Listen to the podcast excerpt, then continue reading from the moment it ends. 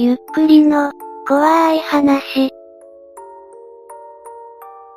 海で謎の日記拾った、内容やばい。2022年12月7日、VIP に怪しげなスレが立った。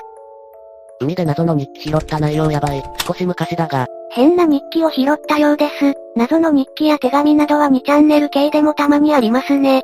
嘘じゃん、はい嘘をつお前山梨県民じゃん。嘘扱いされてしまいました。にして、スマホ写真の貼り方知らないんを。そういうのは勉強してから来た方がいいですよ。じゃないと。まとめてみた。すみ帰れ。やっぱ嘘じゃん。こんな感じで煽られます。こんな感じに置いてあったんやけど。続けて中身の画像を貼りました。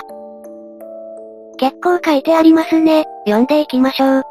金がない、食料もない、水道水だけ。嘘を言って仕事をしていると周りの人に嘘をついてしまった。朝水道水を飲んで家を出た。金がないから死ぬだけ。とまあこんな内容です。ちゃんとやばくて笑った。日記っぽいよな。さらに画像が貼られます。ちなみに近くで焼肉してて海らへん散歩してたらあった。ちなみに近くで焼肉してて海らへん散歩してたらあった。大事なことなのか2回繰り返しました。最後のページは9日ぶりに食事をして、日記をやめる、死へのカウントダウンを待つだけ、と書いてあります。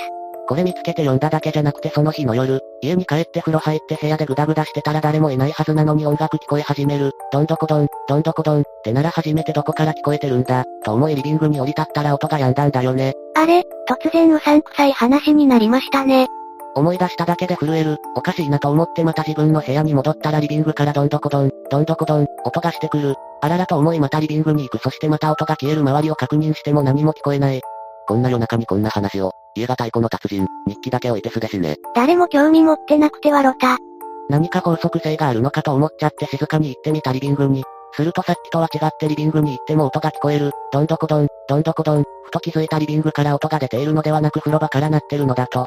家で一人だったから怖くて友達と LINE した。わい、風呂から太鼓みたいななってるんだが、とも、気のせいやろ、撮影覚えた。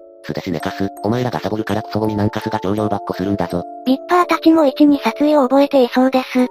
とりあえず武器になりそうなもの持って行ってみろと言われたから彫刻刀持った。風呂に行くとポツン、ポツンと水が垂れる音が聞こえた。お風呂の中からやはりどんどこどん、どんどこどん、と聞こえた。片手に彫刻刀持って近づく。ドアを開けようとしたらどんどこどん。音が止んだ。どこどこどこどどんどんどん。わい、グエフは鷹の胸 CMP 人。その時勢いよく開けてしまった。人、人、こちらに歩いてくる、長い髪、痩せこけた顔、目は空洞、真顔でこちらを見ているこの時どのくらい経ったかわからない。一の話が佳境に入っても住人たちは、ビップでワイとか書いて相手にされると思ってる一の頭が怖い。古き良き時代のビップならここでも全力でみこしを担いだんだろうな。先祖が人食い族だったかもしれん。とか電車男とかさ。みんな冷め切っていますね。無言の沈黙の後そいつはミチャーと笑って足音をドタドタ、とさせながら近づいてきたそこで人生初めて失神した。気づいたらベッドで寝てて家族が帰ってきてた。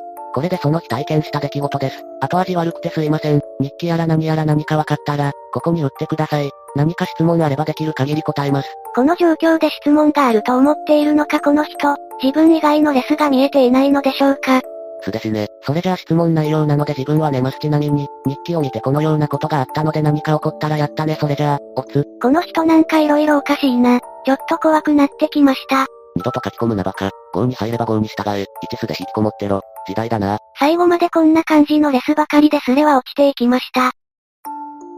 いかがでしたか？このスレを見つけた時はワクワクしたのに、スレを開いてみたらあまりのひどさに絶望した。そんな気持ちを視聴者の皆さんにお裾分けしたくてまとめました。釣りにしてももうちょっとやり方あるんじゃないかなとか、VIP では Y と看護を使わない方がいいよなどなど、思うことは色々ありました。丸。皆さんもぜひ VIP や南 J で釣りスレを立ててみてください。ちなみに、日記を見てこのようなことがあったので何か起こったらやったねそれじゃあ、おつ。私はこのスレを見た後、ビットコインで全財産なくす夢を見ました。ビットコイン持ってないのになんでだろうね。皆さんにも何か起きるかもしれません。ぜひ感想をお聞かせください。ご視聴くださりありがとうございました。また見てね。